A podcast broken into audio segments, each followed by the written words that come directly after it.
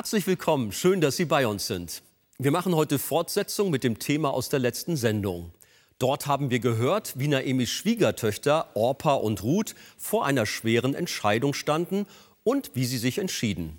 Nach einem kurzen Auszug aus der letzten Predigt spricht Pastor Christian Wegert heute darüber, wie es für Naemi und Ruth anschließend weiterging und was geschah, als sie in Bethlehem ankamen. Wie die beiden begrüßt wurden, was Naemi über ihre Situation sagte und welche praktischen Anwendungen wir daraus mitnehmen können, hören Sie jetzt.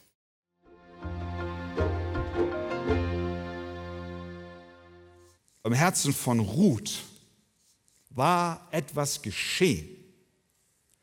Etwas Außergewöhnliches, trotz des Drängens ihrer Schwiegermutter. Trotz der Liste all der Nachteile, die sie erwarten würde, rein menschlich gesehen in Bethlehem, trotz aller Widerstände und trotz aller Ungewissheit, die auf sie wartete, hat sie gesagt, ich bleibe. In dem Herzen der Ruth war etwas geschehen, was das Neue Testament eine Wiedergeburt nennt. Für Ruth war es ja viel mehr als nur ein Umzug von Moab nach Israel. Es war nicht ein Bestellen eines Möbelwagens, wir packen mal ein paar Klamotten ein und fahren dann ein paar Kilometer. Es war nicht ein Kurztrip, sondern eine endgültige Lebensentscheidung. Sie hing sich an Naemi mit ihrem ganzen Sein. Sie ging einen Bund ein. Die Worte, die sie benutzt, die hier zum Ausdruck kommen, Vers 14, Ruth aber hing ihr an, ist ein Ausdruck eines Bundes, den sie schließt. Auch alles andere, was sie dazu sagt. Sie machte ein Versprechen, wie wir es von Hochzeiten kennen. Sie verband sich mit Naemi und schwor Treue in guten wie in schlechten Zeiten, bis dass der Tod sie scheidet. Aber mehr noch, mit diesem Treuegelübde, und das ist das Entscheidende, verband sie sich nicht allein mit Naemi, ihrer Schwiegermutter, sondern sie verband sich mit dem lebendigen Gott. Sie gelobte, dein Gott ist mein Gott. Mit anderen Worten, ich lasse alle Götter und Götzen Moabs hinter mir. Ich lasse meine Familie und mein Land zurück. Ich gebe alles auf und hänge mich an dich, Naemi, und ich hänge mich vor allem an den wahren, lebendigen Gott. Damit nahm sie Abschied von Orpa, von aller Vertrautheit und von allem, was ihr Sicherheit bedeutete. Sie wählte eine ungewisse Zukunft. Sie entschied sich für ein Leben als Witwe in einem Land, in dem niemand sie kannte. Gottes Gnade rief nach ihr. Und sie hörte den Ruf des Herrn und ließ alles los und vertraute, dass Gott allein sie führen wird. Und dann geht es weiter, Vers 19 bis 22, Ruth 1, 19 bis 22. So gingen die beiden, bis sie nach Bethlehem gelangten. Und es geschah, als sie in Bethlehem ankamen, da geriet die ganze Stadt in Bewegung ihretwegen. Und man fragte, ist das die Naemi? Sie aber sprach, nennt mich nicht Naemi, sondern nennt mich Mara, denn der Allmächtige hat es mir sehr bitter gemacht. Voll zog ich aus, aber leer hat mich der Herr wieder heimgebracht. Warum nennt ihr mich denn Naemi, da doch der Herr mich gedemütigt und der Allmächtige mich betrübt hat? So kehrte Naemi aus dem Gebiet von Moab zurück und mit ihr Ruth, die Moabiterin, ihre Schwiegertochter, und sie kamen am Anfang der Gerstenernte nach Bethlehem. Naemi kehrt also mit Ruth nach Bethlehem zurück und dort macht ihre Ankunft schnell die Runde. Vers 19, da geriet die ganze Stadt in Bewegung. Ah, Naemi ist wieder da. Und man fragte, ist das die Naemi? Interessanterweise berichtet uns hier der Text, dass sie, Vers 19, beide, Naemi und Ruth, nach Bethlehem gingen zurückkam. Aber als die Menschen die beiden sahen, sagten sie nur, ist das nicht Naemi? Was für ein warmer Willkommensgruß für Ruth. Ich komme da an und ich bin Luft. Ich werde gar nicht angenommen, ich werde nicht gesehen. Sie gingen beide, aber es geht alles um Naemi. Wie muss Ruth empfunden haben? Ganz ehrlich. Ein fremdes Land, fremde Menschen, Schritte des Glaubens gegangen und dann eine kalte Dusche zur Begrüßung. Kein herzliches Willkommen. Sie hat ja gesagt, dein Volk ist mein Volk. Dein Gott ist mein Gott. Sie war entschlossen, Teil des Volkes zu sein, aber das Volk war noch ein bisschen abwartend. Wer ist sie denn schon? Und so ist das manchmal mit dem Volk Gottes, auch mit der Gemeinde. Das ist manchmal enttäuschend. Wir erwarten manchmal eine warme Willkommensbotschaft, ein Gruß oder eine Karte oder irgendwas und irgendwie kommt da nicht viel. Hast du auch schon mal erlebt? Bist du enttäuscht über das Volk Gottes, über die Gemeinde und irgendwie ist das alles nicht so.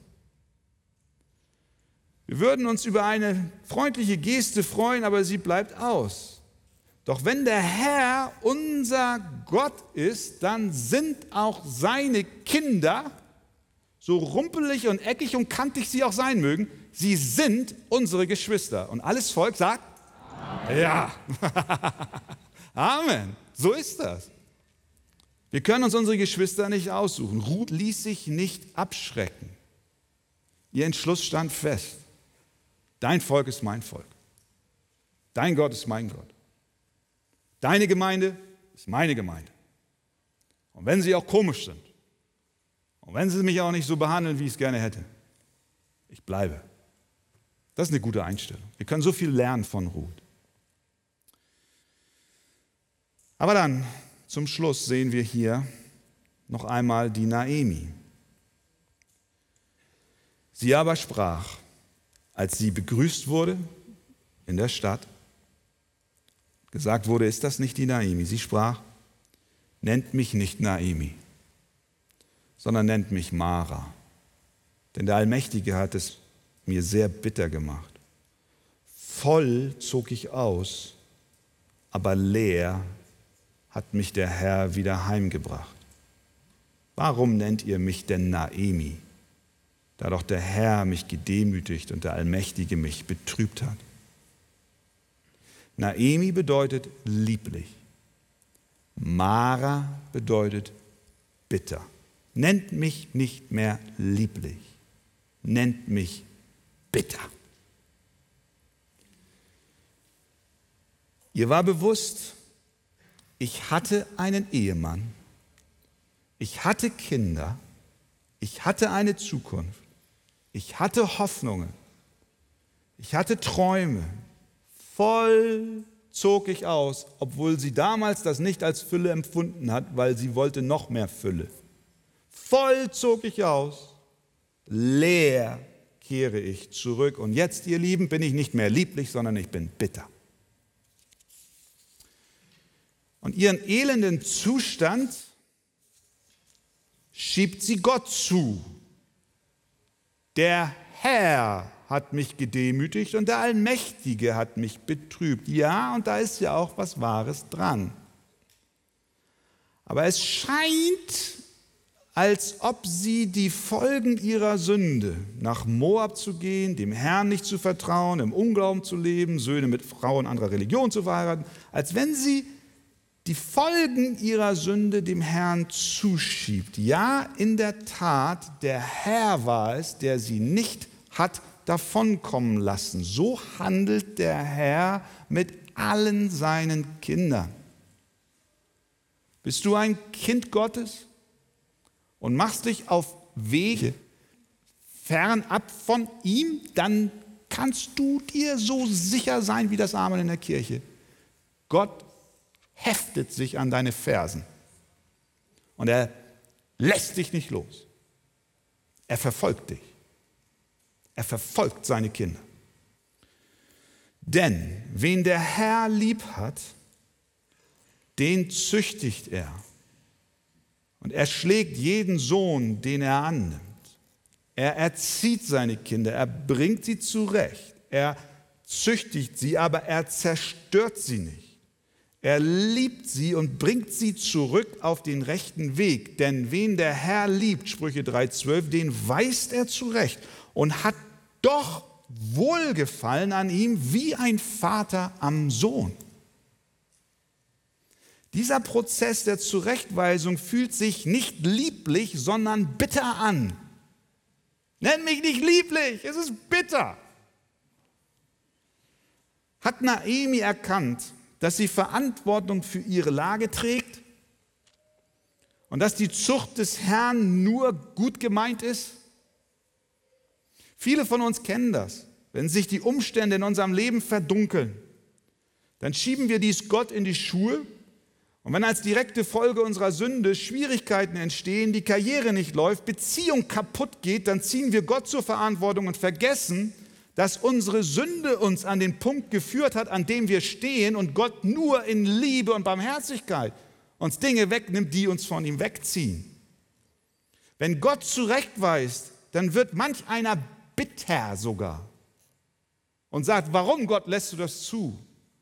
Und wir sehen nicht, dass Gott etwas Größeres in seinem Plan hat. Wenn dies geschieht, wenn wir sagen, nenn mich nicht mehr lieblich, sondern bitter, wenn das geschieht, dann übersehen wir, dass Gott uns an einen Punkt gebracht hat, an dem wir zerbrechen sollen. Er führt uns an den Punkt, an dem wir sagen, mit Naemi, ich bin leer. Leer hat mich der Herr zurückgebracht.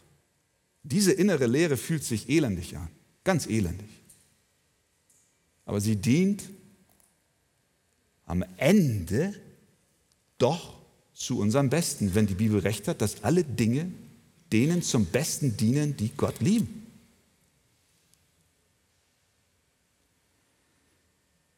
Denn ohne ihre innere Lehre wäre Naemi vermutlich niemals nach Hause zurückgekehrt. Wenn Gott ihr den Segen nicht genommen hätte, wäre sie in Moab gestorben. Denn es hätte keine Veranlassung für sie gegeben, zurückzukehren. Sie hätte Moab nicht verlassen, wäre nicht in das verheißene Land gegangen, sie wäre dort geblieben, sie hätte nicht den Segen erfahren, den Gott für sie vorgesehen hat. Und sie hätte nicht die Rolle eingenommen, die sie in der Heilsgeschichte einnehmen sollte, nämlich als eine Schlüsselperson, die als Schwiegermutter von Ruth Ruth in das Volk Gottes hineinbrachte, obwohl sie es gar nicht vorhatte. Und diese Ruth zur Stammesmutter von David und von Jesus Christus wird. Doch als Naemi nach Bethlehem zurückkehrte, war sie noch so sehr mit ihrem großen Verlust beschäftigt, dass sie noch nicht erkannte, welch ein Werkzeug sie letztlich in der Hand des allmächtigen Gottes war. Denn durch ihre krummen Wege wurde Ruth eine Vorfahren unseres Herrn. Manchmal, ihr Lieben, das ist, was wir lernen können. Manchmal nimmt Gott uns Dinge. Der Weg mit Jesus ist nicht einer in Wohlstand und Glück auf Erden und Gesundheit. Das verspricht uns Gott nicht. Manchmal nimmt er uns sogar was. Dinge, die uns wertvoll sind. Vielleicht sind es Dinge, die das Potenzial haben, uns zur Sünde zu verführen. Aus Liebe nimmt er sie uns. Weil sie uns von ihm wegbringen, nimmt der Herr uns Dinge, Manchmal nimmt er uns auch Dinge, die an und für sich gut sind. Und wir verstehen das gar nicht und es ist bitter. Aber er tut es, damit wir lernen, dass er unser Alles sein will. Dass wir in unserer Schwachheit erkennen, dass wir seine Gnade brauchen. Wie immer es auch sein mag. Er bringt uns diese Verluste oder Schwierigkeiten oder Probleme nicht, weil er uns hasst und uns bedrängen will oder Rache für unsere Sünde übt. Nein, unsere Sünden hat Jesus Christus am Kreuz getragen. Wenn wir die Kinder Gottes sind, dann liebt er uns durch und durch. Und wenn er etwas nimmt, dann nur, um uns etwas Besseres zu geben. Etwas Besseres. Wir waren draußen wie Ruth, Moabiter. Vielleicht sind wir wie Naemi, zum Volk Gottes zugehörig, aber doch eigene Wege gegangen und heute sitzt du hier und sagst, ja, ja, es fühlt sich bitter an. Ich möchte dir sagen, Gott meint es gut. Und wir verstehen seine Vorsehung nicht immer und manchmal erst im Rückspiegel. Aber eins ist klar, Gott regiert. Und das macht er an dieser kleinen Familie aus Israel mehr als deutlich. Inmitten des Chaos der Welt, in der sie lebten, hat er seine Vorsehung auf diese Familie gerichtet. Naemi, Ruth, er hat einen Plan mit ihnen. Und das gleiche gilt für dein Leben. Du bist ein Kind Gottes, du verstehst die Welt nicht. Du hältst an Dingen fest und es tut so weh, dass sie dir genommen werden. Die Botschaft ist, Gott regiert. Er hat die Kontrolle. Seine Vorsehung ist da, seine Liebe ist auf dich gerichtet. Deine Sünden hat Christus getragen. Vertrau ihm. Und wenn du auf Abwägen bist, mein lieber Bruder, liebe Schwester, wo immer du bist, wenn du auf Abwägen bist, dann kehr um. Kehr um zu Christus. Und wenn du heute vor dieser Entscheidung stehst, nach Moab zu gehen oder nach Kanaan, dann handle nicht wie Orpa, sondern sag, Herr, ich möchte ein Bekenntnis ablegen. Du bist mein Gott und deine Kinder sind mein Volk. Möge Gott uns helfen. Amen.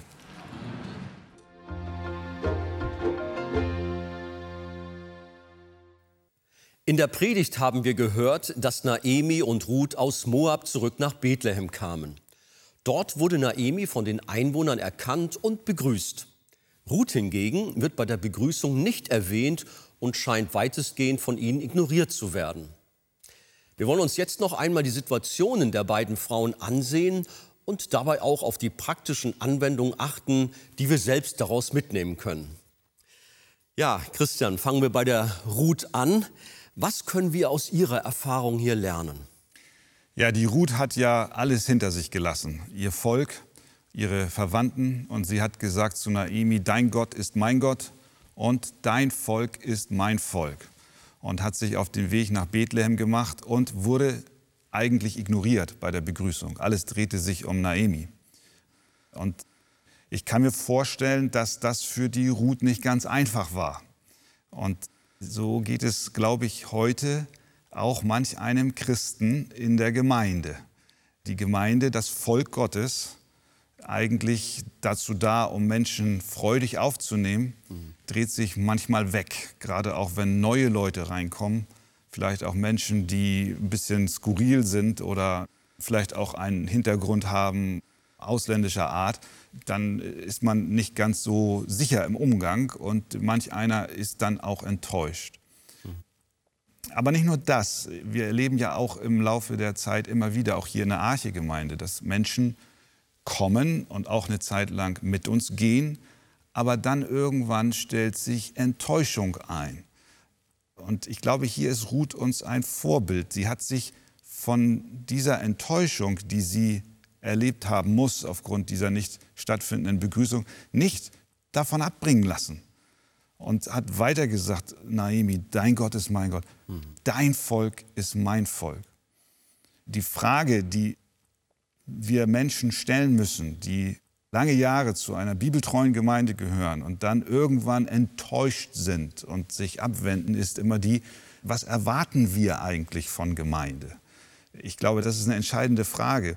Glauben wir, dass Gemeinde dazu da ist, nur uns zu dienen und uns gut zu tun oder vielleicht auch eine Plattform zu bieten für unsere Gaben, ja, oder dass sie auch unsere Meinung übernimmt, dann kann es schon sein, dass man sich irgendwann enttäuscht abwendet, weil man die Grundlage der Heiligen Schrift verlassen hat. Denn die Gemeinde ist nicht dazu da, dass jeder nur an sich denkt, sondern genau das Gegenteil ist der Fall.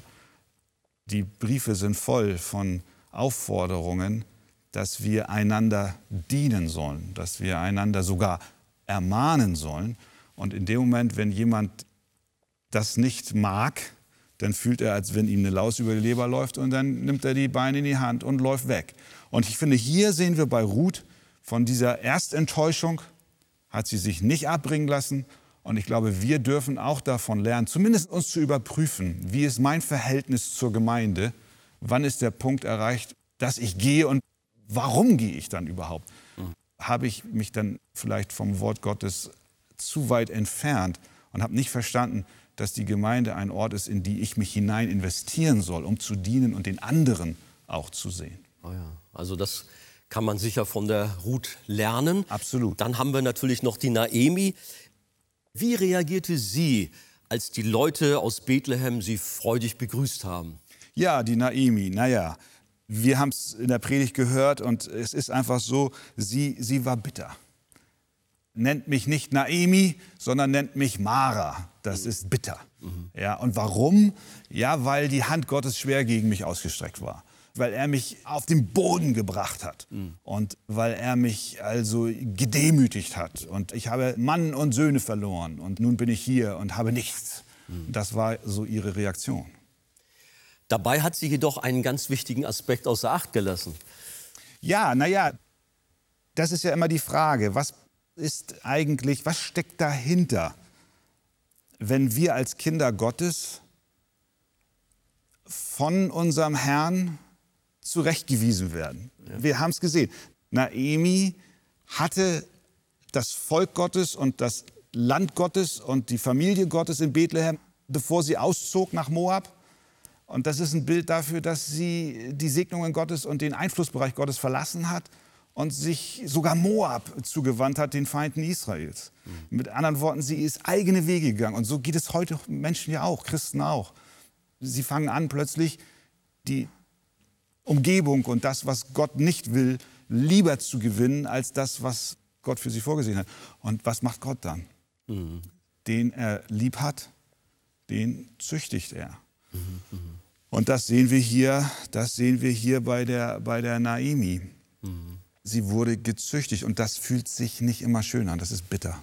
Hm. Ja, ich wollte schon sagen, siehst du dann also das so, dass bei der Naemi fast doch eine Art Strafe Gottes zu sehen ist oder eben, wie du schon durchblicken lässt, wenigstens Züchtigung oder Erziehung Gottes? Ne? Erziehung, ich würde sagen Erziehung.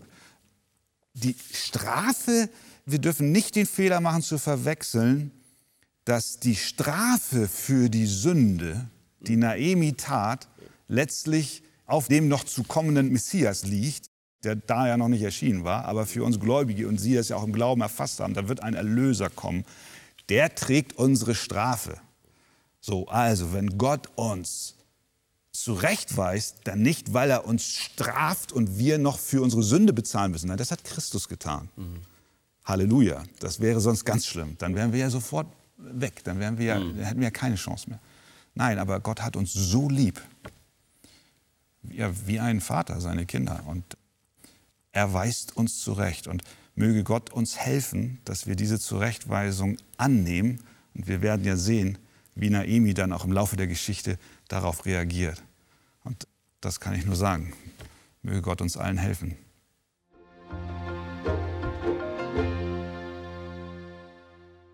Manchmal nimmt Gott uns gewisse Dinge und wir verstehen die Welt nicht mehr. Aber wir dürfen wissen, dass er regiert und seine Vorsehung da ist. Wenn Sie vertiefende Ausführungen zu diesem Thema wünschen, empfehle ich Ihnen das Buch Das Evangelium Kennen und Genießen von Pastor Wolfgang Wegert. Im Besonderen den Abschnitt Der neue Mensch vertraut der Vorsehung Gottes. Auf Wunsch erhalten Sie ein Exemplar kostenlos. Wir freuen uns über jeden Kontakt zu unseren Zuschauern. Sie erreichen uns per Brief, E-Mail oder zu nachfolgenden Zeiten unter der eingeblendeten Telefonnummer. Näheres zur evangelisch reformierten Freikirche Arche finden Sie im Internet. An dieser Stelle wollen wir allen Zuschauern, die für uns beten und uns auch mit ihren Spenden helfen, ganz herzlich danken. Damit haben Sie Anteil an der Verbreitung der guten Nachricht von Jesus Christus. Über eine Spende auf die eingeblendete Kontoverbindung würden wir uns sehr freuen.